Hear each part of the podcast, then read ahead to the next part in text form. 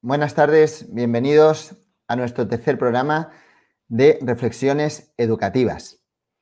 Hoy con un título especial, Transformar el mundo, cambiar el mundo a través de lo que es la educación. Hoy nos acompaña Neus Lorenzo. Buenas tardes, Neus.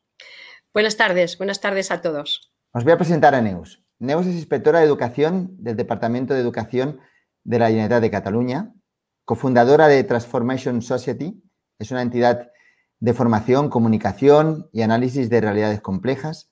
Ha trabajado como asesora en formación en el Consejo de Europa para los cursos, diferentes cursos. Ha trabajado también para la Fundación Analin, perdón, de Jordania, Egipto. También ha representado a diferentes comunidades autónomas españolas en la Comisión Europea del Parlamento Europeo. Es autora de material educativo en diferentes ámbitos de comunicación, aprendizaje de idiomas, aprendizaje TIC. la verdad es que es una experta en educación. Yo conocí a Neus hace años, cuando yo estaba en el equipo directivo de la Escuela Santísima Trinidad de Barcelona. Y era la inspectora. Y siempre cuando venía la inspectora, pues parece como que, uy, el equipo directivo como que se asusta un poco, ¿no?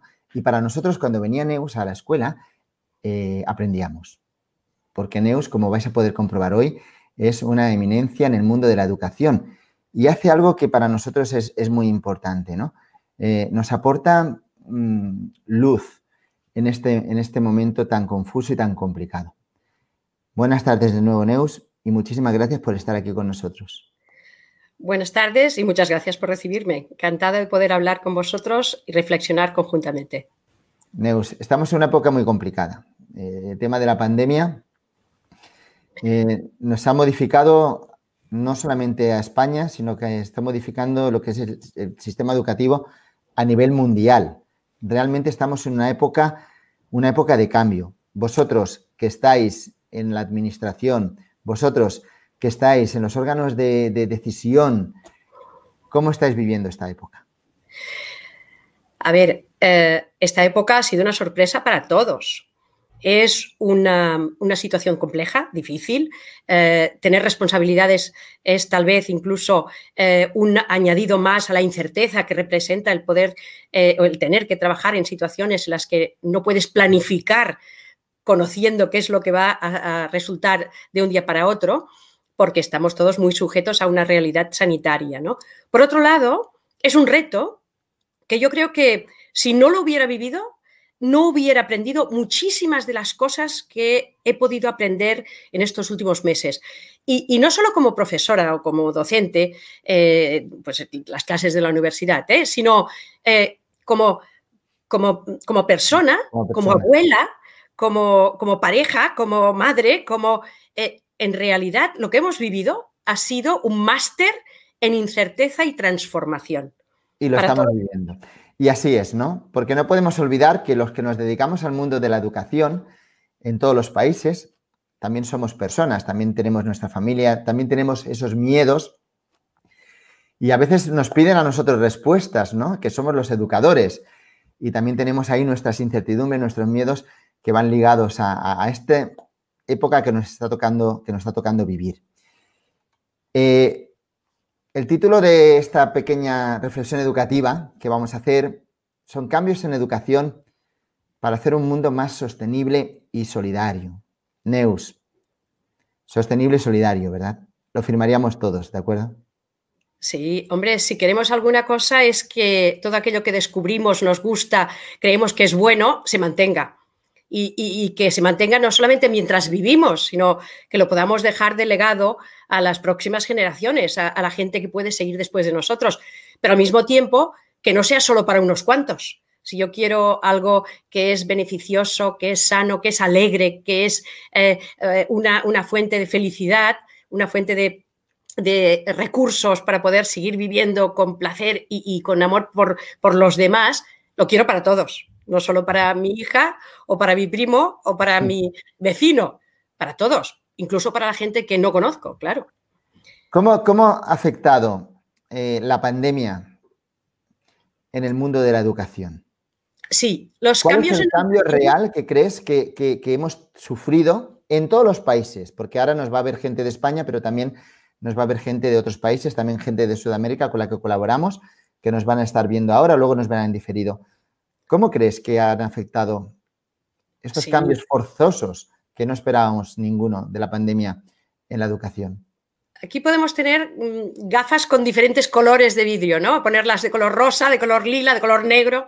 Eh, está claro que eh, muchos de nosotros hemos perdido seres queridos. Y, seas o no creyente, lo que, está, lo que está claro es que aprender a vivir sin alguien al que querías, con el que convivías, es siempre un gran problema. Es un reto eh, que, sabemos que es ley de vida, pero no deja de ser un, un elemento que cuesta superar, una situación compleja.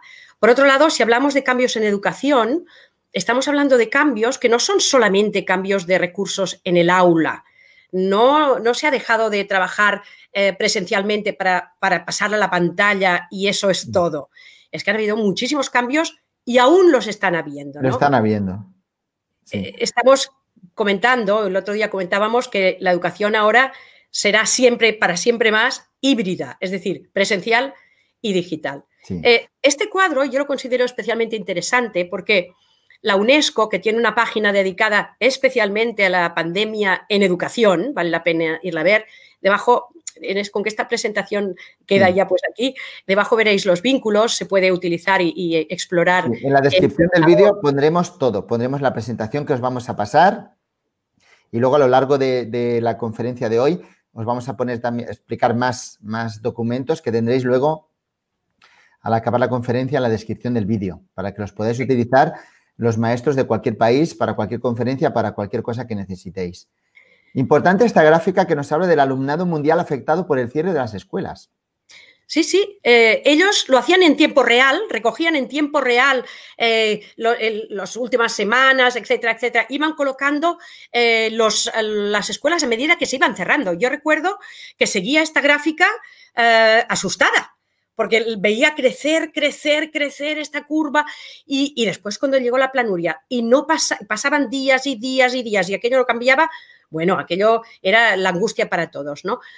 Pero si miramos el cuadro, es que todavía no se ha recuperado, no la normalidad, ni, ni mucho menos la mitad de lo que se perdió. Fijaos cómo estamos y, sigue, ¿eh? el cuadro sigue después. la primera ola, esta primera eh, gran impacto que tuvo, eh, no solamente nos habla de alumnos de todas las edades, estamos hablando también de alumnos que en la universidad dejaron de asistir, etcétera. No solo dejaron de ir a clase, es que muchos de ellos no podrán volver. Y, comentábamos que el no poder volver a la escuela es, es dar un giro a tu vida, ¿no?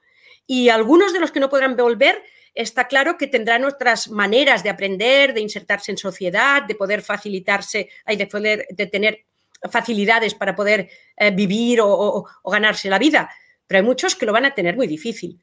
O aprendemos a ser solidarios o aquí van a quedar eh, grupos y comunidades muy afectados. y, además sabemos por experiencia que buena parte de la gente que va a quedar sin escuela son mujeres, son niñas, son chicas. Unas porque han de asumir el rol que a lo mejor la abuela, la madre o eh, la, gente de la familia no puede seguir. Otras porque, porque un año pasa muy rápido y era su año terminal y ya no esperaban más. Todavía hay muchos países donde la educación acaba a los 12 años, acaba a los 10 o, o se va de forma esporádica, ¿no? Y después porque todavía nos falta ver un horizonte, a ver cómo acaba esto y cómo se puede recuperar la inversión económica de lo que representa eh, pues tener escuelas y tener servicios educativos presenciales o no presenciales.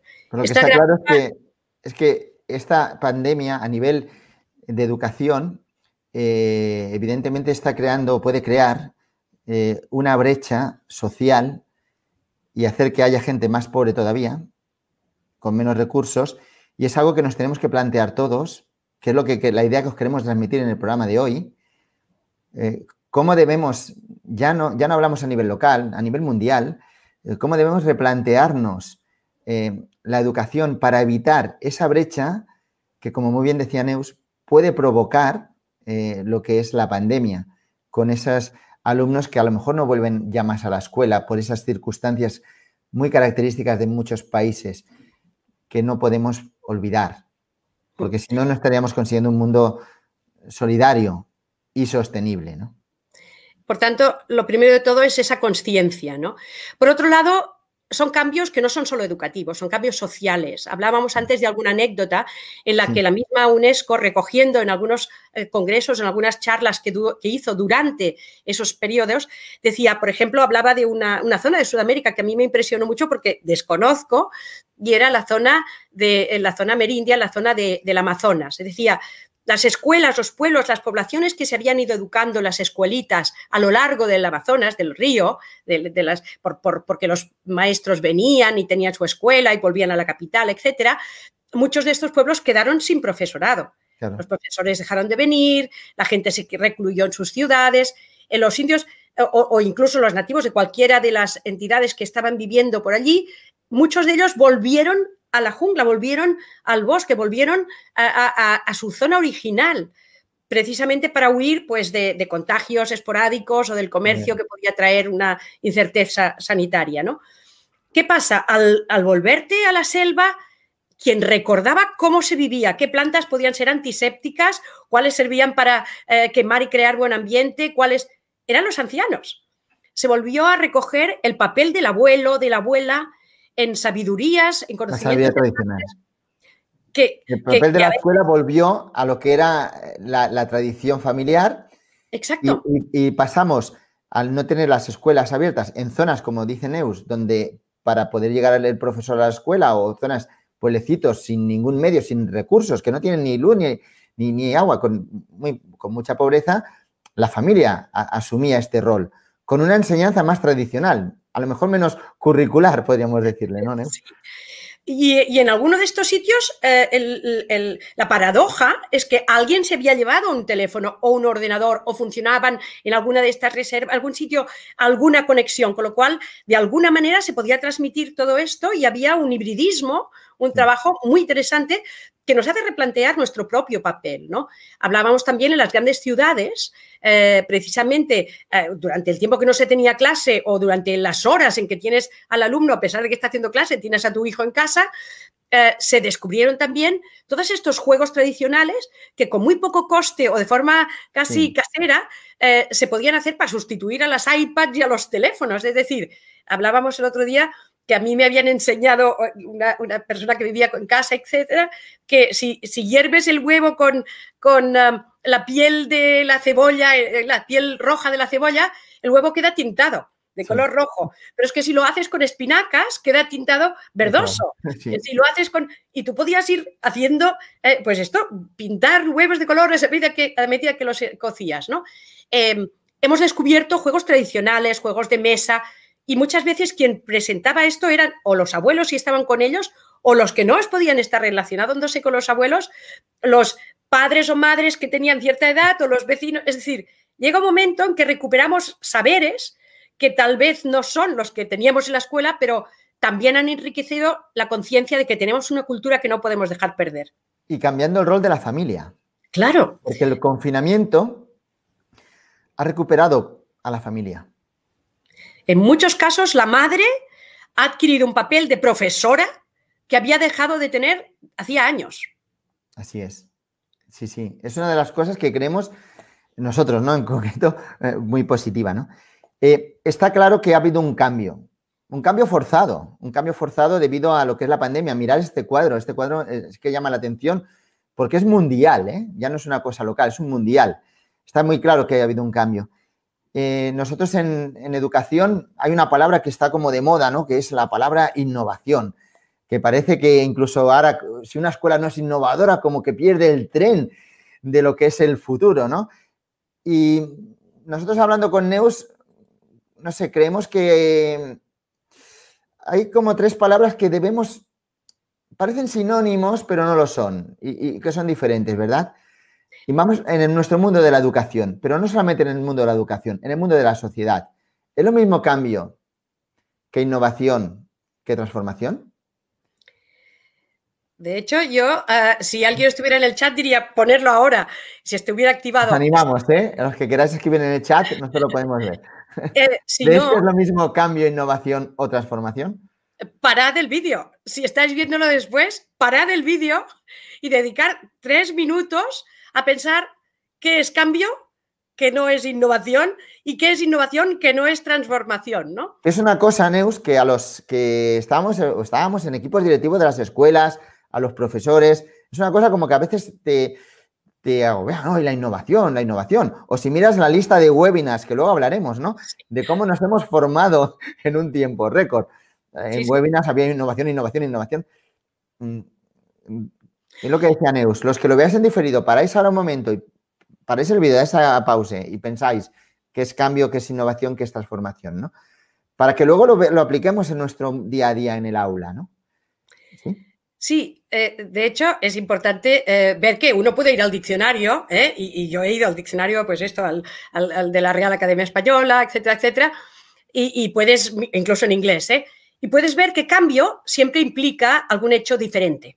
Es distinto antes que después, ha producido un cambio. Pero si tú miras esta foto o piensas en la pandemia, claro, cambio, cambio quiere decir que es deseable. El cambio climático, que, ves a este oso y dices que eran 30.000 osos, 30.000 solamente en el mundo, ¿no? Y dices, y, muchos de ellos no van a poder eh, reproducirse este año porque en 3, 4 años no van a tener la, plataforma de hielo que necesitan para vivir. El cambio climático. ¿Un cambio es deseable? Pues no siempre. ¿Eh? Lo que es distinto seguro, pero ¿es deseable? No. Eh, no. Puede haber un cambio bueno o un cambio pero imagina que es malo, pues entonces ya no lo es cambio. Tú puedes decir, no, no, es que yo voy a innovar, voy a hacer un cambio innovador. Y lo que será es distinto de antes, pero además deseable. Y lo vamos a poner, ¿eh? porque, fíjate, la innovación, pongo un ejemplo, ¿no? Innovación tecnológica. Sí, sí, vamos a poner robots que evitarán que uno tenga que mover coches a brazo ¿eh? y que es menos fuerza, es más rápido, es menos repetitivo, es, la industria deja al ser humano pues más libertad para la creación, para esta parte más de relacional más de, desarrollo personal. Y uno puede decir, pues la innovación tecnológica es buena porque es deseable. Un cambio en educación no es suficiente, ha de ser un cambio deseable. ¿Eh? La pandemia no era un cambio deseable. La innovación puede ser, dice, sí, pues mira, el mundo digital nos ha aportado la conectividad. Dicen que todo el planeta ha hecho una formación de sistema educativo digital a, escala planetaria, sin planificación, sin, profesorado y de alumnado detallado y sin currículum. Y sin currículum. Y nada, y, yo lo viví en primera persona, ¿no? Fue ponerme en el mes de abril delante aquí mismo donde estoy delante de un claustro de profesores y decir, vamos a dar clases por Google Meet y no, muchos no sabían ni lo que era Google Meet. Nos pusimos las pilas con, tutoriales a las 2 de la madrugada, a las 3 de la madrugada, con, un plan de formación, como muy bien dice Neus, eh, sin planificar, porque tienes tu, tu plan de formación, no, sin planificar. ¿Por qué? Porque nos movía algo, la supervivencia. La necesidad. La necesidad. Vamos a llegar a los alumnos de cualquier forma y vamos a conseguirlo. Y eso fue un cambio, pero fue un cambio para bien, porque hemos adquirido unas habilidades que no teníamos antes y pudimos conectar con el estudiante. Eso fue innovar. Pero es suficiente eso. Tú has dicho, eh, eh, una innovación eficaz y eficiente eh, es una innovación realmente necesaria e interesante.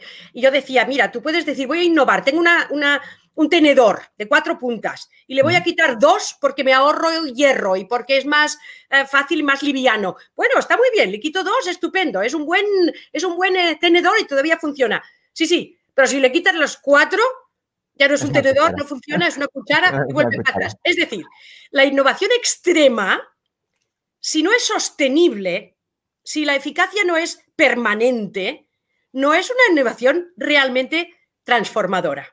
Y ahora viene esto, la idea.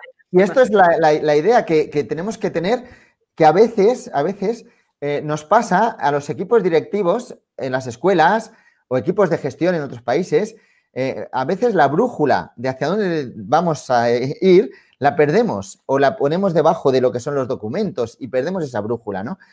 Y, y, queremos a lo mejor hacer un plan de innovación y nos olvidamos de lo importante, que lo importante no es la innovación, es la transformación. Claro, y, de hecho, tanto la innovación como la transformación es una herramienta. es una planificación, es un protocolo, ¿eh? E, es precisamente un camino a trazar para un horizonte que es una utopía, que es un deseo y que muchas veces eh, nos cuesta definir o nos cuesta consensuar. Fíjate, cuando hablamos de transformación, hablamos de una innovación permanente, sostenible, deseable y para todos. Yo no quiero una innovación solo para quien se lo pueda pagar, o solo para aquel que ha llegado primero, o solo para el que eh, tiene pues, más años de experiencia. No, no, ha de ser para todos. Y ahí está la transformación. Si la transformación no es ética, no es sostenible, no es un bien común para todos, no es deseable. Y no debería quedarse ahí. Yo quiero transformar pues, en equidad y que las chicas cobren igual que los chicos por el mismo trabajo. Eh, y lo quiero para mi hija y para quien no conozco. Y, quiero que no haya hambre o pobreza ni en mi barrio ni en el de al lado. Es decir, y lo quiero para Europa, pero también lo quiero para Sudamérica, y lo quiero para, África, y lo quiero para Asia. Y si quiero que, un niño de Gabón tenga los mismos, o le demos, consigamos darle las mismas oportunidades que a un niño de Estados Unidos. Exacto. Que no haya una segregación por, por de dónde eres, ¿no? Porque entonces no vamos a transformar el mundo vamos a segregar y no vamos a romper eh, eh, eh, ese cambio que necesitamos, ¿no? Que sea sostenible. Y, esta idea tampoco no es em, unilateral. De hecho, en el 2015 ya se pusieron de acuerdo muchos países, 170 y pico países, y, diseñaron una Agenda 2030 de las Naciones Unidas con los Objetivos de Desarrollo Sostenible. Fijaros lo que pone, que para mí es lo más importante, en esta barrita azul de debajo para transformar nuestro mundo. Aquí, para transformar, el mundo. para transformar el mundo, no sirve de nada. Adelantamos que todos los que veáis este vídeo, este documento no os lo podéis perder, y más si os dedicáis al mundo de la enseñanza. En la descripción del vídeo tenéis un enlace directo a este vídeo con una pequeña descripción, que ahora como Neus, que es experta en, en ODS, nos va a explicar un poco para que veáis cómo se gestó ¿Cómo se han creado estos objetivos de desarrollo para la sostenibilidad en el gran objetivo de la educación 2030? Se pueden resumir muy bien. Los que habéis seguido un poco los, los procesos durante este siglo XXI, ¿Recordáis los eh, objetivos del milenio que se habían de conseguir en el 2015? De hecho, actualmente lo que estamos viendo es que algunas de las cosas conseguidas las hemos perdido en la pandemia, como por ejemplo la educación de las mujeres. En estos objetivos que se tenían hacia el 2015, eh, se decidió que se tenía que ver cuáles eran consolidados, cuáles, cuáles habían de seguir. Y de hecho, ya en el 2012 se pidió a unos expertos que hicieran una lista para los próximos 15 años, ¿eh? para el 2013, para el 2030 y, se le pidió a, los eh, expertos que una vez hechos lo pasasen a los países a ver qué opinaban. Pues nadie estaba contento. Nadie estaba contento. Unos decían, sí, hombre, aquí os estáis pasando de frenada, estáis pidiendo aquí eh, eh, cosas que no podemos conseguir nunca. Otros decían, vaya, pero si esto, esto, esto ya lo tenemos hace años, ah. nos quedamos cortos, ¿no? Es decir, nadie estaba satisfecho porque venía de arriba abajo no respondía a la realidad que cada uno vivía en su propio contexto. Y, además era absolutamente unívoco para todos. Cambiaron el sistema. A mí me encantó la nueva orientación, contrataron a diferente gente, dejaron esto, porque estaba, estaban trabajando en París, en Bruselas, en Estrasburgo. Toda la recopilación de, de información que se había hecho, dijeron, vamos a parar aquí, lo haremos al revés. Vamos a preguntar a los países cuáles son sus realmente sus primeros problemas los principales, y, que y cómo los va qué es lo que está haciendo para solucionarlo.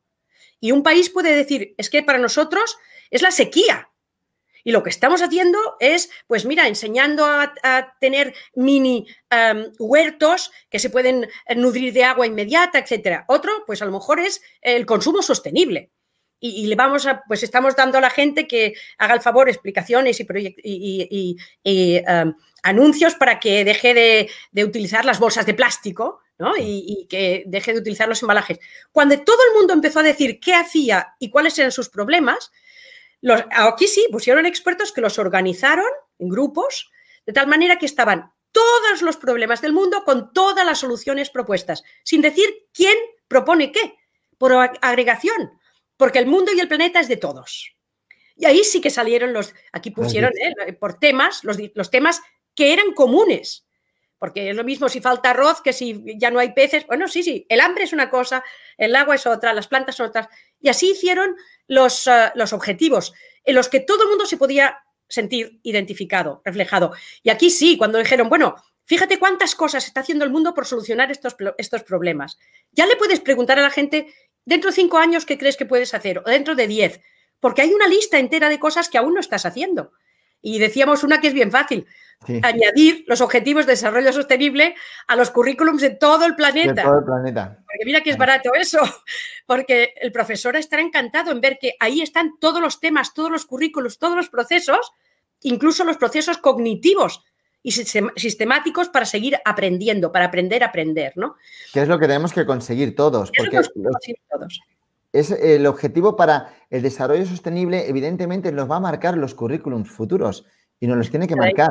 Y lo tenéis aquí, y lo tenéis en este documento que hay en la descripción de este vídeo. Fijaros que cuando decimos que todos, eh, eh, hasta el 15 son los que todos conocéis, pero fíjate el 16, dice para la paz.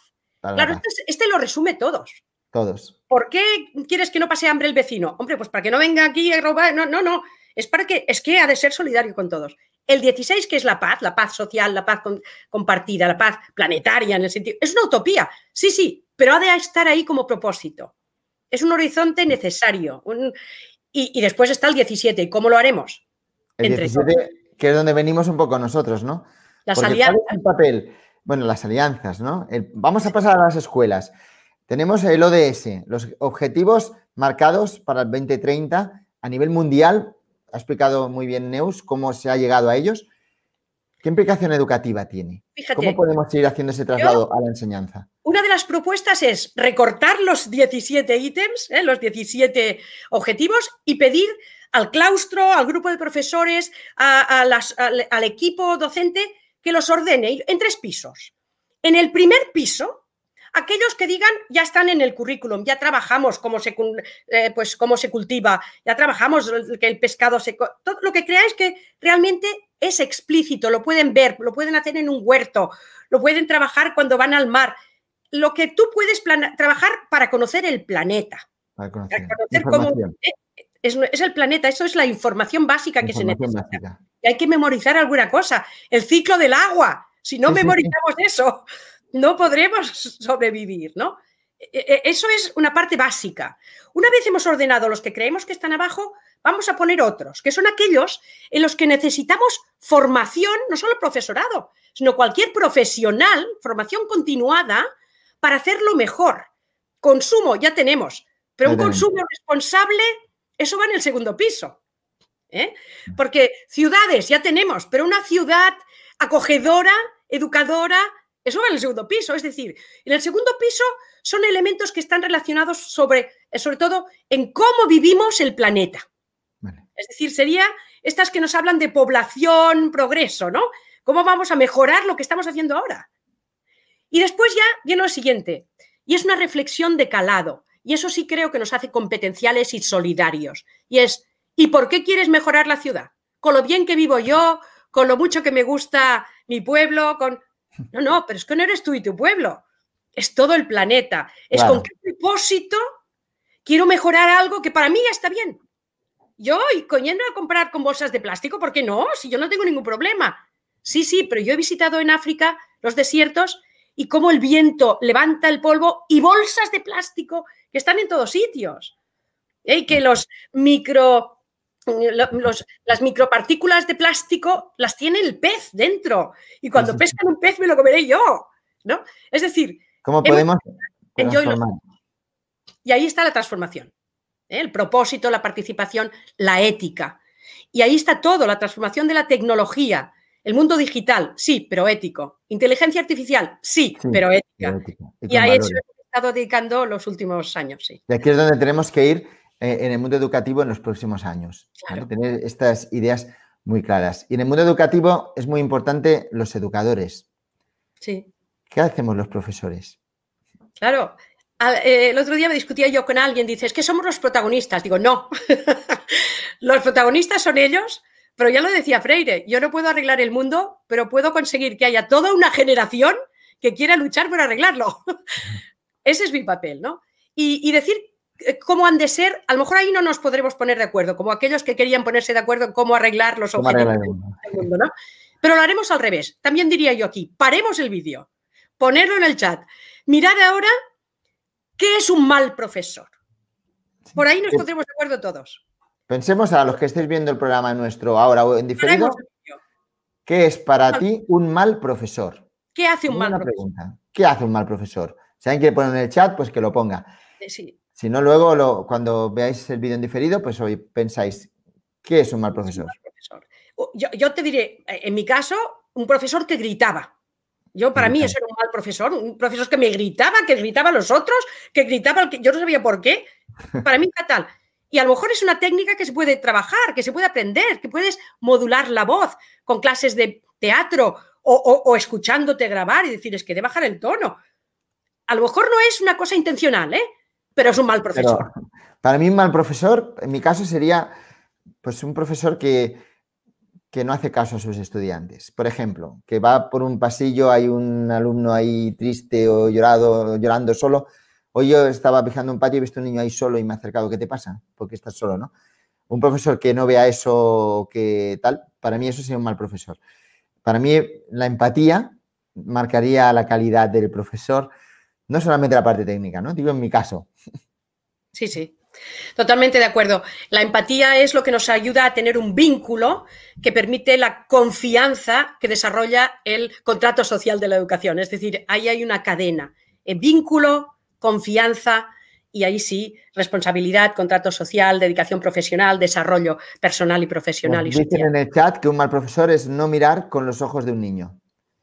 Totalmente de acuerdo. Si no te pones en sus zapatos, ¿qué vas a conseguir si no puedes entender lo que le está pasando? Y aquí en, eh, lo que ha estado pasando en, pandemia es terrible. Hay muchos niños que han perdido sus familiares, eh, un hermano, un amigo. Eh, y no han sido capaces todavía de explicarlo en el aula o en clase o en el colegio porque no hay ocasión, no hay clima, no hay ecosistema acogedor que permita eso. La empatía es necesaria. También que un mal profesor, nos dice Félix, que es el que no tiene vocación. Que es difícil de, describir, quien no tiene ganas, que no tiene intención, quien lo hace por sí mismo en vez de por el otro. Sí, efectivamente. Agustín Alar nos dice un profesor sin alegría, es un mal profesor. Queremos profesores con colorido, no grises y con creatividad y con espontaneidad y con pasión por lo que hacen. Claro que sí, muy bien. Monse dice, un mal profesor es no ser empático. Correcto. Y Paqui Fernández dice, un mal profesor es no ser adulto significativo para los niños. No ser un referente, no ser alguien al que puedas decir, ahí me veo yo dentro de unos años o ahí me veo yo mismo valorado y reconocido en lo que soy ahora, ¿no? Esto es lo que necesita un, niño. Y, así sí que vemos entonces lo que es bueno. Un, bueno. un buen profesor es el que es empático, el que no les grita, el que se pone en sus zapatos, el que es capaz de eh, crear un vínculo con ellos, el que tiene vocación de alteridad, ¿no? de crear empatía con el otro el que es capaz de hacerlos sentir bien y reconocer sus propias posibilidades en un futuro, es decir, por lo que son ahora y por lo que pueden querer llegar a ser. ¿Eh? Pero para mí lo que decía, lo que decía el comentario de Félix, lo que decías ahora, ¿no? Para, es que es la vocación, ¿no? Mira, ahora Dante nos dice, eh, un buen profesor, dice, un buen profesor ha de transmitir alegría. Alegría. Hablábamos antes, ¿eh, Neus? De lo de, ha de reír. Ha de reír. en eso, importancia, ¿no? fijaros que lo importante que fue para la pandemia poderse, el que no escucha, efectivamente. Mira lo que nos dicen, un mal profesor es el que no escucha. Sí, la escucha activa del otro está clarísimo. Eh, no es por seguir por ahí, pero esto es un ejercicio que se debería hacer en el grupo, en el grupo educativo eh, con los, alumnos. Con los alumnos y os llevaríais sorpresas. Con los alumnos y se llevaría, os llevaríais sorpresas. Una pequeña dinámica. si seguimos en esta línea, lo que es cierto es que la actividad de la pandemia nos hizo reflexionar sobre nosotros mismos. ¿eh? Eh, ¿Somos o no buenos profesores? Yo me sentía muy mala, muy mala docente, muy mala profesional, porque ¿con quién conecto? ¿Cómo lo conecto? En aquel momento, al principio, era muy difícil. Era difícil, eh, sí. El sentimiento de culpa, yo lo tenía. Otros sintieron tristeza, auténtica tristeza, desolación por no poder hacer aquello que están preparados para ayudar a los alumnos, ¿no? Yo casi os lo diría al revés vamos a aprender de eso. Vamos a aprender de lo que sentimos y de lo que éramos o somos durante estos momentos de pandemia que aún no ha acabado y que puede durar todavía, ¿no? Yo os preguntaré, ¿qué hicimos durante la pandemia? ¿Qué es lo primero que hicimos durante la pandemia, no? Y sí, es verdad, lo hablábamos antes con la anécdota, ¿no? Salió en todas las redes sociales, comprar papel de váter, comprar harina, comprar azúcar, como si no hubiera mañana. Y, esto es, es, el resultado del miedo. Vamos, la pirámide de Maslow, lo más inmediato, ¿no? La zona del miedo es esa, comprar lo que sea. Y fíjate que hasta las panificadoras se acabaron Después del ordenador era lo que más se, utilizó. Si utilizamos la, el diseño universal de aprendizaje, debajo están los vínculos para trabajar en ello, veréis que esta emoción inicial de responder a una situación de crisis con pánico, huyendo o atacando, que también los hay, ¿eh? que hay gente que se volvía agresiva, pues no pienso hacer esto, pues yo no quiero, pues no me conectaré, no me pagan para hacer no sé qué. Eso es lo mismo, es la misma zona. el, que se quería, eh, que se negaba es la misma zona de miedo que aquel que decía no podré, no podré, ¿no? Pero luego viene esta representación de la realidad, de volverla a pensar y decir, a ver, ¿para qué me ha servido a mí la panificadora si después la dejé ahí guardada? ¿O para qué me sirvió el papel de váter cuando yo realmente lo que necesitaba era otra cosa, ¿no? Y ahí viene la zona de aprendizaje. Y realmente eso, ¿qué hiciste durante la pandemia después de la, zona de miedo? Es lo que te dice qué profesor eres. Y hay profesores que se dedicaron a aprender cómo funcionaba el Zoom, el Team, el SteamYard, el, eh, el Meet, el no sé tengo casos de profesores que de verdad, eh, uno nos decía, yo en mi vida había hecho una videoconferencia y me decía, cuando me jubile, el profesor Joaquín nos decía, cuando me jubile tiro el móvil al río. Y sin embargo, se pusieron. Exacto. A dar una videoconferencia. Esa es la zona de aprendizaje. Superado el miedo, dices, bueno, va, vamos a ver qué pudo hacer, ¿no? Y algunos llamaban y, decían, he conseguido que el WhatsApp haga no sé qué, si lo conecto con no sé cuántos. Yo había visto algunos vídeos que ponían el teléfono al lado de la cámara. Para escribir. Esa es la zona de aprendizaje, de creatividad y, que e, evidentemente es una situación de crisis y muchos con problemas familiares graves y económicos y sociales. Pero y lo que podemos aprender nosotros es una inversión para nuestros alumnos. Pero luego estaba aquel que lo llamaba llamaba por teléfono a los padres, era capaz de, interesarse por si una familia le habían ido a comprar o no le habían ido a comprar, el vecino, si la viejita de al lado tenía o no el nieto. Toda esa es la zona de crecimiento personal. Esa ¿Cómo la agradecían, Neus? Te lo puedes decir como primera persona, ¿no? Cuando yo me dedico una tarde entera ahí a llamar por videoconferencia a todos mis estudiantes de física y solamente les preguntaba cómo estáis, cómo está vuestra familia, os habéis quedado en el trabajo, tenéis alguna enfermedad tal. La verdad es que eh, eh, cambia. Cambia mucho. Cambia. Y ahí sí que la escuela, ¿eh? la escuela es algo más. Sí, sí, sí, sí. Son tres momentos. si no pasas en la zona de pánico, no podrás llegar al crecimiento personal. Es decir, uno ha de aceptar que en ese momento, oye, que a lo mejor no di la mejor imagen de mí misma. Y es eso. Uno ha de pensar en eso pero es que es nuestra zona de evolución. Igual como sabemos que el error es necesario para aprender y que corregir en rojo es un error, hemos de corregir en el mismo color que estudiaron ellos, pero bien visible, ¿no? Porque no, porque no ayuda. Eso lo dije en alguna formación de profes y algunos ahora corrigen en verde. Yo siempre les digo, oye, corregir en verde que es color de esperanza, que el rojo es color como de la sangre. Sí, sí, eh, o, con, códigos, ¿no? Hay gente con una estrellita, un corazón y un no sé qué, y, eso es el código de corrección. Es igual, eh, la manera en que tú creas que llegas a ellos. ¿eh? A veces depende de la edad, a veces depende de tu, de tu, propia actividad. Hay gente que sabe dibujar y hay gente que es más gesticuladora. Y yo me gusta, soy visual, me gustan algunos gráficos que creo o invento, pero, pero creo que sin esta pasión por lo que haces es imposible, porque si no aprendes tú, no puedes enseñar, ¿no? Y eso es lo que nos da. En tiempos de crisis, los cambios nos descubren a nosotros mismos. Y es así. Yo creo que es una de las cosas que, que más hemos vivido este año, ¿no? Desde marzo, porque casi ya vamos a cumplir un añito ya de pandemia, ¿no?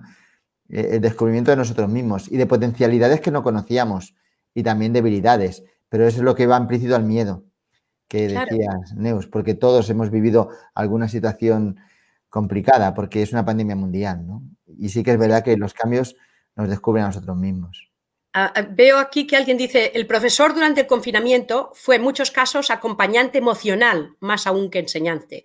Yo no diría más aún, mejor enseñante que nunca, porque si pudo hacer eso, ayudó al alumno a moverse de esa pequeña esfera núcleo de miedo al a la segunda etapa en la que dices, bueno, pues a pesar de esto, ¿no? ¿Qué, qué voy, ¿Qué voy a hacer? Ese acompañamiento es necesario, eso es un buen profesor.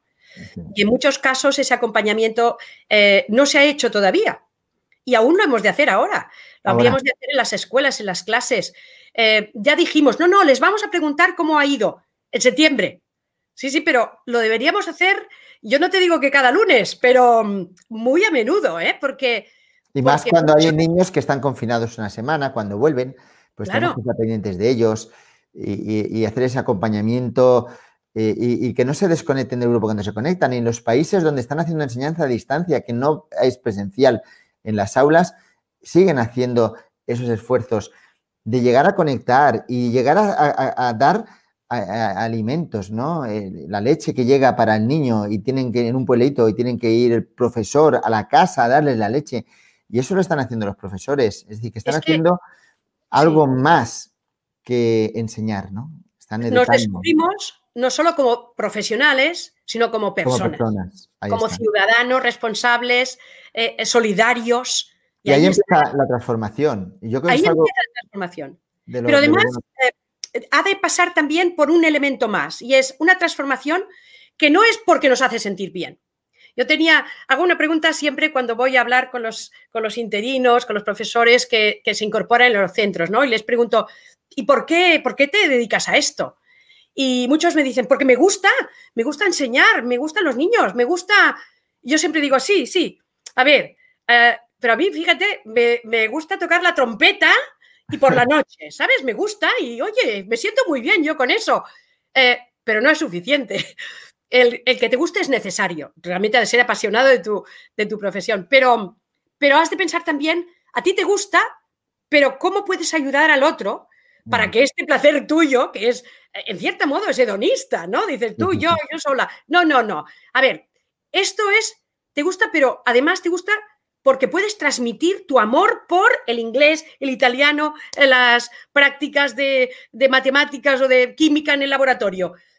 Pero no solo esto, por tu pasión por el otro, para el relevo generacional, para que ella o él con sus hijos, con sus alumnos, con sus vecinos, pueda traspasar este deseo de aprender que además excita los mismos circuitos neuronales que cuando comes chocolate. Igual, igual, igual.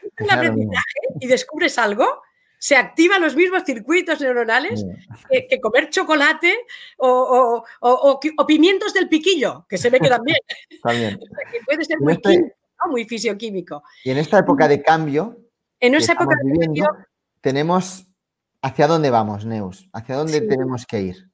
Fíjate, ahí sí que, ahí sí que creo que, nos podemos poner serios, porque las utopías, los deseos, eh, eh, todos estos planteamientos eh, teóricos, emocionales, son necesarios, pero no son suficientes. Yo creo que son utópicos, pero es que han de ser utópicos. La utopía necesaria es esa. Es esa, porque si no pensamos que se ha de ir hacia allí, nunca conseguiremos orientarnos todos, dar el primer paso, como decían los chinos, ¿no? El, proverbio chino que dice, me lo habían explicado así, que dice que un largo camino empieza con el primer paso. Pues es eso. Sí, sí, sí, El horizonte está allí y aún no lo tengo claro dónde, pero vamos a ir todos. Y aquí sí que empieza la colaboración, la solidaridad, etc. Y esto ha de ser una práctica en la que también las escuelas han de frenar aquí y decir, ¿Cómo vería yo la escuela dentro de 15 años? ¿Y cómo creo que sería una buena escuela? ¿Qué tendría ¿eh? Importante. Equipos directivos, ¿no? Parar aquí. Hay que parar y, hacer como ese, como ese el, lighthouse, ¿no? El foco. Sí, sí. ¿Cómo vería yo mi escuela dentro de 15 años? En cualquier país. ¿Cómo? ¿Vale? Y evidentemente no la podemos ver solos. No, no. ¿Cómo? Pero pensando en cómo que sea transformadora, que sea buena y no transformada, transformadora, es decir, una escuela que quieres que promueva el bien común, solidario, sostenible, para todos, en equidad, eh, eficaz y eficiente, ¿eh? sin desperdiciar el bien eh, los recursos, porque ahí hemos de ir. Esa es la idea, es decir, hemos de olvidar la escuela transformada, no queremos transformar la escuela, queremos una escuela que sea capaz de transformar la sociedad. Esa es la escuela transformadora. Esto es lo que necesitamos. Porque está en nuestras manos. La transformación de la sociedad está en nuestras manos. Sí, sí. Fijaros que esta, esta filmina, esta, esta información, es porque el pasado 30 de septiembre, anteayer, como quien dice, se creó un área de, investigación en Europa eh, con una comisión que está destinada precisamente a buscar eh, el apoyo, las alianzas sostenibles para cambiar el desarrollo híbrido y digital que se está dando hoy en día hacia un desarrollo sostenible en colaboración y con equidad. Y ahí se integra todo. Hay un plan digital que yo lo pongo aquí porque creo que puede ser útil para todos, para desarrollar políticas educativas, para trabajar programas educativos y para programar actividades educativas en el aula. Es decir, aquí tienes un plan de desarrollo digital a medio y macro que empieza además con un cuestionario, un cuestionario que duró, duró de junio a agosto del 2020. Y ahí están los resultados. Se han cogido también gráficos y datos que pueden ser muy interesantes para la gente que realmente quiera profundizar en esto. Eh, a mí me encanta, es una de las cosas que he estado trabajando y que actualmente son también la base de proyectos digitales que están trabajando los que se desarrollan proyectos digitales de los países. Me consta que en el Departamento de Educación hay gente aquí en Cataluña que está desarrollando en paralelo em, actividades que trabajan en esa línea, pero también lo están en otras consejerías que desarrollan la participación ciudadana para porque el voto a distancia será una realidad. Nos gusta es que será una realidad, esto está claro. Es que ha llegado para quedarse. Todo se va a trabajar el ciudadano, el, trabajo a distancia, ¿no? El, el será una realidad. Seguramente híbrido y con otros valores y con otras actividades, pero que a distancia va a seguir habiendo trabajo, seguro, ¿no? Esto creo que es importante entenderlo. Porque, porque, además va acompañado de un plan de financiación que si nos lo tomamos en serio puede ser muy útil.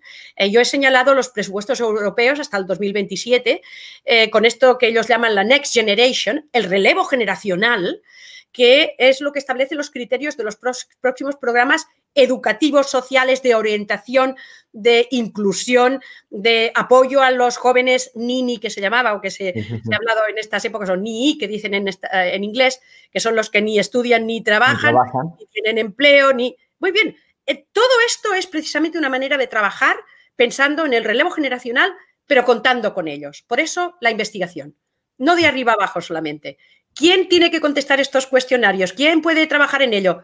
Profesores, alumnos, escuelas, eh, empresas que tengan formación continuada de trabajadores o de aprendices, gente que se dedica precisamente a ver una evolución que no pasa solamente con saber que existe pues Miríada o Coursera o Agacan o todas estas eh, eh, entidades que son plataformas de educación o universidades a distancia mundiales, ¿no?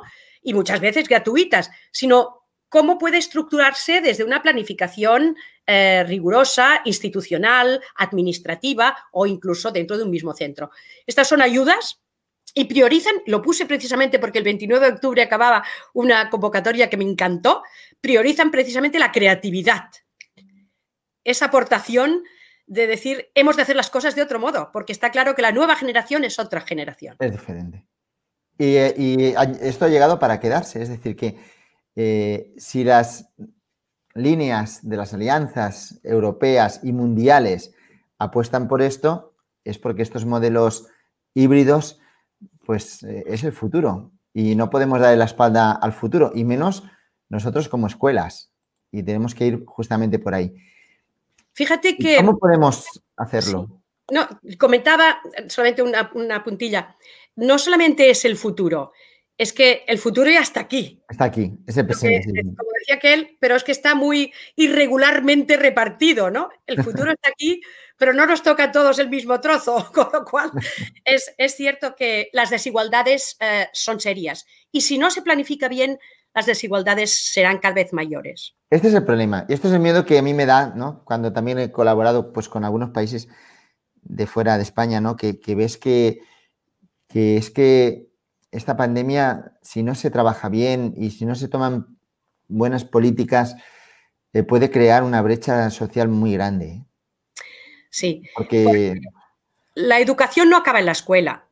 Eh, la educación es a lo largo de la vida y no quiere decir que hayan de estudiar durante toda la vida. Quiere decir que aquello que aprendamos en la escuela nos ha de servir para, seguir, para poder seguir aprendiendo a lo largo de la vida. La educación a lo largo de la vida empieza, empieza en, los, en parvulitos, en los tres años. Los tres años. Con las ganas de aprender lo que no sabes, de jugar con quien no has jugado nunca, de empezar a, jugar, trabajar y, y relacionarte con el que no te gusta. Eso es aprendizaje a lo largo de la vida. Porque lo vamos a tener que utilizar a lo largo de la vida no es aprender algo que nos va a servir para siempre, ¿no? sino estrategias que nos ayudarán a aprender cosas nuevas continuamente. Y eso no son solamente contenidos, son procesos, estrategias, pero sobre todo actitudes y criterios. Ahí está. Actitudes, criterios, principios, valores. Por eso lo primero de todo es pensar en una, en una cultura ética. Quiere decir que no se puede abordar la transformación educativa sin pensar en la transformación social, que no ha de ser solo un resultado, ha de, ser que valoremos más tener una clase em, en equidad participativa eh, justa que dedicar una hora a hablar de equidad, participación y justicia. No hay una hora de ética, no debe haber una hora de ética, como no debería haber una hora de religión. Es que lo que deberíamos es dar ejemplo mientras vives de ser una persona ética, de desarrollarte eh, en, solidaridad con los demás, ¿no? No de dedicar una hora a estudiar dentro, efectivamente. los objetivos de, las, de, las, Naciones Unidas. ¿eh? Esa cultura, cultura ética es transversal. Y ahí viene lo siguiente. Es transversal, pero está ligada a decisiones que se toman en, en órganos de poder que toma el equipo directivo, que trabaja el coordinador del proyecto, por lo tanto, la cultura ética que se ha de entender como un horizonte compartido, deseable, construido entre todos, ha de ir acompañado con una planificación, unas decisiones de cambio que afecten a la organización escolar. Por ejemplo, pongamos en valor este eh, acompañante emocional, ¿eh? Eh, este, esta persona que además tiene empatía, o, o, pongamos a alguien que nos haga recordar que se tiene que tener empatía en el aula. Vamos a trabajarlo desde dentro, todos por igual, ¿no? Pero esta parte organizativa, que puede ser dos tutores o que puede ser un, horario diferente, también acompañado por metodologías didácticas concretas. Exacto. En las que el protagonista, se trabaja por proyectos, nos acercamos al planeta, nos acercamos a la población, nos acercamos al propósito, como habíamos hecho en aquella pirámide que hemos visto antes, los objetivos, pensando en lo que veo, qué opino, qué puedo aprender sobre ello ¿Y para qué me va a servir? ¿Cómo me comportaré a partir de ahora? Estos tres niveles. ¿Qué veo a mi, alrededor? Nivel explícito. ¿Qué sé? ¿Qué opino? ¿Cómo opinan los demás? El nivel implícito de cómo funciona esta, esta creencia. Y la tercera, el, metacognitivo, ¿para qué me va a servir? ¿Cómo lo voy a dedicar al bien común, a los demás y a mi propia vida para ser feliz y hacer feliz a los demás? ¿no? Y, ahí esto, y esto, esto es lo que, estas tres ideas tan sencillas que nos, comentaremos es lo que luego en la realidad del aula se pierde. Y es lo que no podemos perder. Se pierde si se practica poco, es decir, la práctica sostenible. Por eso tiene que ser sostenible, tiene que ser como proyectos de centro. Claro. Y los equipos eh, directivos o de gestión en otros países se llaman diferente, ¿no? Se llaman de gestión. Eh, tienen que ser impulsores de esto no tienen que ser gestionar o impulsar esta, que, sea una, que, se viva en la escuela, ¿no? Que esto se viva, que no sea, como decías, una hora de valores y ya está. Hombre, no. Los valores son nuestro sello, no son nuestro sello. La metodología de aula no es un día que voy a hacer cooperativo y ya está. No, es nuestra filosofía que el alumno es el protagonista y yo hago al alumno pensar y le hago que se haga preguntas y le propongo problemas, pero problemas para que no me resuelva una cosa que queda en no, no, problemas que estén en tu entorno y que tú puedas aportar algo que cambie tu escuela, que cambie tu barrio, que cambie tu ciudad, que cambie el mundo, porque con pequeños cambios que vayas haciendo desde el aula, luego a lo que es la comunidad donde vives, luego tal, es cuando vamos a conseguir transformarlo, pero tiene que ser sostenible en el tiempo. Y tenemos que ser ahí nosotros, eh, eh, los que ya no nos quedan ya pocos años en el mundo de la educación, pues trasladar esto a las nuevas generaciones para que sea sostenible en el tiempo. Y eso es la verdadera transformación. Y es lo que tenéis que tener claro, los que estáis escuchando, viendo esto, que seáis em, directivos de una escuela, ¿no? Mm, mm, e, ese es el faro, esa es la brújula, ¿no? ¿No, Neus? Y fíjate que eh, tú lo has dicho muy bien. El equipo directivo ha de crear el espacio para que esto pase. Ha de crear el ecosistema educativo. Y es enriquecido cuando se vive conjuntamente, coelaborando, ahora se llama mucho del coworking, ¿no? Coelaborando la visión de ese horizonte al que queremos ir, aún sabiendo, como decía aquí, que vamos a no llegar, pero vamos a ir, ¿no? Decía García Lorca, me ha encantado la cita que ha puesto alguien, eh, Marce Capell. Gracias, Marce. Eh, la idea es precisamente que somos entre todos los que tenemos que crear nuestro imaginario implicando al alumno, porque es su mundo. No vamos a hacer un mundo mejor para ellos. Ellos han de querer un mundo mejor y hacerlo a su medida. Y por eso el desarrollo profesional, lo decías tú, nuestro reto, nuestra responsabilidad pasa en mantener esa ilusión a pesar de no llegar. Porque si no mantenemos esa ilusión, sí que fallamos como profesionales.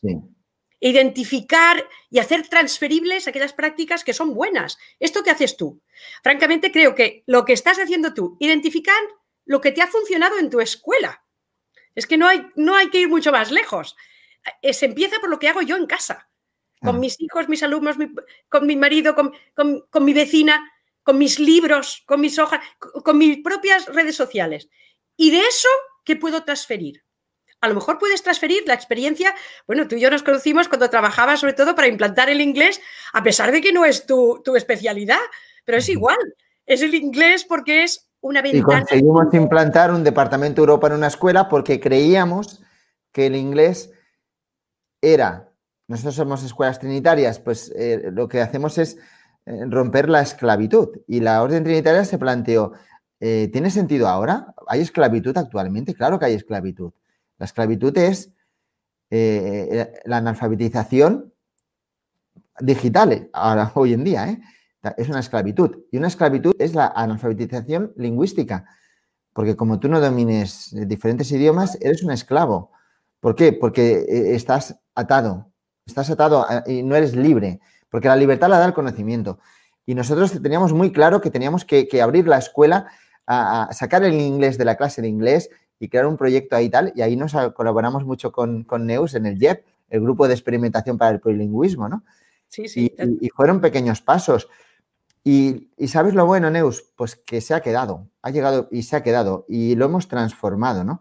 Igual que cuando empezábamos a trabajar con cooperativo, eh, que a los principios los profesores pues les daba miedo. Eh, me ha encantado esa, pirámide de zona de miedo. Les daba miedo porque, ¿sabes qué temían? El ruido. Es que como hagamos cooperativo habrá mucho ruido.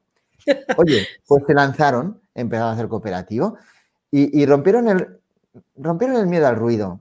Claro que hay ruido, pero conectan con todos los estudiantes y trabajan entre ellos. Y trabajan entre ellos. Y ahora, con las medidas de, distanciamiento social, decían, oye, ahora ya no podemos hacer cooperativo. Nos las hemos ingeniado. Hemos puesto las, mesas en rombo para mantener la distancia social y están haciendo cooperativo. Y el cooperativo, que antes era una cosa como con miedo, ahora es una necesidad para los niños que te lo piden y para el profesor que cuando empezó a formarse en cooperativo decía, yo eso como que no. Y ahora es una necesidad. Eso es una escuela transformadora. Y a mí me emocionó ayer pasar por un pasillo y vi a los dos primeros de eso con las mesas así eh, eh, en cooperativo trabajando. Y dije, qué bien. Y me dicen, mira, hacemos un proyecto transversal con, sociales, con tal y con tal. ¡Qué bien! Porque la enseñanza, como tú decías antes en la cultura ética de un valor, la enseñanza no son pastillas de matemáticas, de sociales, de inglés. No. Tenemos que hacer proyectos. Y hay una cosa fundamental, los APS que aquí se llama aprendizaje servicio. Tenemos que ir para allá. Tenemos que enseñar a nuestros alumnos para que sean solidarios y, tienen que ayudar. Tenemos que hacer APS sí o sí. Afortunadamente aquí en Cataluña es obligatorio en tercero y cuarto de la ESO, menos mal. Porque en Cataluña vamos muy avanzados en ese ámbito. El aprendizaje y servicio. Pero tiene que ser obligatorio en todo el mundo. El, el, APS, el aprendizaje y servicio es ponerte unas gafas distintas al aprendizaje y al servicio. Y es ver el mundo de otra manera. Mira, cambia la, filmina y te... Porque se, confunde a veces con un voluntariado. No, no, no, es curricular, no es voluntariado. Es, bueno, nada, es curricular y es fundamental, ¿no? Eh, Aquí lo tenéis. pero es la realidad del directo.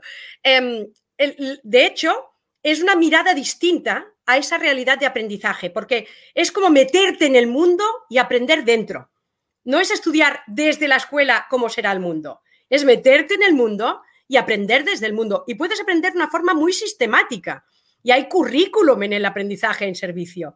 Y puedes dedicar una parte aprender tareas concretas, habilidades concretas. Y puedes medir el diferencial de aprendizaje antes de empezar y después de aprendizaje y después de acabar. Esa es la mirada necesaria, ¿no? Poder entender que aprender lo hacemos a lo largo de toda la vida, con muchísimas habilidades, pero está claro que si no somos capaces de entender que aprendemos cada uno de nosotros para y por nosotros y los otros, estamos también excluyendo nuestra capacidad de llegar al otro, de vincularnos y de trascender más allá de lo que somos y hacemos en el día a día. Es conseguir que aquello que haces importe para ti, para los demás y mejore el mundo para los que aún no viven aquí. Es decir, para los que han de llegar y para todos aquellos que puedan disfrutar de todo aquello que te ha gustado a ti. ¿Por qué no? Pero precisamente con su propia mirada y sus propios deseos. Me encanta esta fotografía porque yo siempre pregunto, y esta es ya la última tarea que pongo para que paren el vídeo y le pregunten al profesorado desde un punto de vista de educación, ¿no? Tú decías el aprendizaje en servicio, el, aprendizaje basado en proyectos o basado en preguntas y problemas, es igual. ¿Qué representa la educación? Si miras a este cuadro, ¿qué representa la educación y qué te da? ¿Cuál es su valor añadido, no? Fíjate que es un cuadro donde todo es gris, llueve, pero hay aquí unas gafas, ¿no? Unas gafas. Desde el punto de vista de la educación, ¿Qué representa esta fotografía? ¿Qué nos da la educación? Paramos el vídeo, los que lo veis en diferido, y hacer esta pequeña reflexión. Muy importante, ¿eh? Porque mm, hablamos de la utopía necesaria, hablamos de los horizontes inalcanzables, hablamos de que no sabemos cómo va a ir el mundo, la incerteza para todos, pero lo que está claro es que si queremos que que los jóvenes se, quieran, se sigan queriendo, que puedan disfrutar de un día de playa, que puedan disfrutar de su propio futuro mirando a un horizonte que están imaginando y realmente darle lo que esto representa, eso es la educación, es el color rosa que ponemos en estas gafas, que además nos permiten ver esta bicicleta aquí, que es la manera sostenible de viajar y que ha podido llevarles a una playa, una playa solitaria, tranquila, donde ellos puedan pensar y soñar. ¿no? Es también una ventana al sueño, a la utopía, a tus propias emociones, a las relaciones con los demás. Y a la libertad. Exacto. Y a esta realidad de futuro que te acompaña en todo momento, desde que naces, ¿eh? desde el primer momento. Creo que es necesaria. Y ahí estamos todos. Desde luego hay que añadir que todo el profesorado se dedica en buena parte a esto, lo sepa o no. Es aquello, habla en prosa. Ah, pues no lo sabía. Sí, sí, lo sepas o no, hablas en prosa. Pues aquí igual. Muchas gracias por hacerlo posible a todos los que estáis ahí, porque realmente es una tarea placentera, es una tarea entretenida, pero es una tarea necesaria y es un, yo creo que es una, una oportunidad y un privilegio para todos. Y, así es. Pues, Neus, que muchas gracias, de verdad. Yo creo que, que lo podemos conseguir. Yo siempre, es el tercer programa, ¿no? Pero siempre a los que vienen por aquí les, les digo eh, que para acabar, pues eh, como es una época complicada, pues siempre que den un mensaje positivo, ¿no? ¿Qué mensaje positivo nos transmites? Aparte, has hecho muchos ¿eh? durante tu ponencia, pero ¿qué, mensaje positivo? Va un poco en la misma, en la misma que, comentaba antes, poneros las gafas, las gafas de ser feliz y de hacer feliz al otro porque creo que el, mensaje positivo es sobre todo que nadie pierda la ilusión de ilusionarse. Que nadie pierda la capacidad de recuperarse después de no solamente sufrir o, pasar miedos o pasar eh, pánicos o, no, no, la capacidad de ilusionarte en un futuro y para siempre, porque en cuanto lo dejes, en cuanto dejes de ilusionarte, estamos muertos. Aquí sí que. No perdáis la ilusión nunca. Y menos los que os ponéis delante de los niños cada día, ¿no? Y tanto. Y la segunda pregunta final que siempre hacemos, Neus, es. Eh, siempre decimos, si alguien que tuviera mucho poder nos escuchara, ¿qué pedirías? qué pedirías? Hombre, eh, va siempre una mica, un poco en la, misma línea. Eh, no se trata de pedir algo, ¿no? Sino se trata de que te dejen espacio. Y dices, muy bien, poder para hacerlo. ¿Los podemos poner todos? ¿Todas las escuelas podremos colaborar en esto? ¿Todos los profesores podremos acompañar? ¿Todos los niños estarán oídos ahí? ¿Tendrán su espacio? ¿Tendrán su voz? Yo creo que en iniciativas como la que ha hecho eh, las Naciones Unidas y UNESCO en este caso, acompañando los objetivos de desarrollo sostenible en educación, ahí sí que hay espacio para nosotros, para los alumnos, para los profesores, para la gente que nos dedicamos en la administración a organizar o sencillamente a tomar decisiones en la parte que nos toque. Ahí sí que cabemos todos. Nos hemos de hacer nuestros estos objetivos de sostenibilidad. Yo le pido a la administración... los tenéis aquí abajo en la descripción del vídeo. Exacto. A las administraciones, pero también a los directores de centro y a los profesores, cada uno en su mm, espacio de poder, autoridad o sencillamente de representación, que por favor deje espacio a los otros. El profesor que deje la voz del alumno, que se oiga, que esté, que los deje opinar, tomar decisiones. Se sorprenderá. Al, director que pregunte al profesor, que lo deje a participar, que los deje organizar, que los deje aportar, que deje espacio para crecer profesionalmente. Se sorprenderá. Y, a la administración, a los mismos inspectores, a, la administración en general, que deje espacio a los directores, a los centros y a los que están implicados en ello. Y también a las familias, ¿por qué no? También tienen su voz ahora que la han recuperado en muchos ámbitos. Sí, mira. Eh, no, se puede perder esa capacidad y todo este bagaje que aportan ahora. La presidenta de AMPA de nuestra escuela, Monse, nos decía, ¿no? Que que de la pandemia, que era cuando en teoría más lejos o más desconectados estábamos, es cuando ella más, más cerca se había sentido de la escuela. Claro. Es como una paradoja, ¿no? la escuela está cerrada, pero me siento más cerca de la escuela que nunca, por el contacto directo con los profesores y por, esas llamadas en, en, unas horas ahí intempestivas, como decían los directores de la semana pasada, ¿no? Llamadas a las 7 de la mañana para adecuarse al teletrabajo o a las 10 de la noche a unos padres que en condiciones normales no hubiéramos hecho. Y lo hemos hecho ahora, ¿no? Reinventándonos. Sí, sí. Creo que eso es, lo que se puede pedir, es espacio para colaborar. Pero es este espacio que nos hemos de dar entre todos, porque hay que escuchar, hay que ponerte cerca, hay que ponerte al día y sobre todo sumar, no restar nunca. Muy bien. Pues muchas gracias, Neu. Mira, como has estado en nuestro programa, pues ya eres una madrina de reflexiones educativas, ¿sabes? La semana que viene vamos a hacer el cuarto programa de reflexiones educativas y voy a traer profesores jóvenes, nuevos, que mira, han empezado este año, mira qué año para empezar, ¿eh? su carrera docente como profesores. ¿vale? Y yo creo que es muy bueno traer gente joven, con ilusión, con ganas. Y os los voy a presentar ya. Mira, vendrán Merichey Álvarez, que es, tiene grado en educación primaria y mención en diversidad y en inglés por la Universidad Ramón Llull de Blanquerna. Gabriel Porcel Fernández, tiene un grado de biomedicina por la Universidad de Barcelona y además también es músico. Y vendrá María Gutiérrez. Tiene un grado de lenguas y literaturas modernas, un máster en Arts, literatura, estudios ahí ingleses, ya os explicaré. Incluso tiene también eh, un máster en literatura caribeña, del Caribe. Gente muy bien preparada.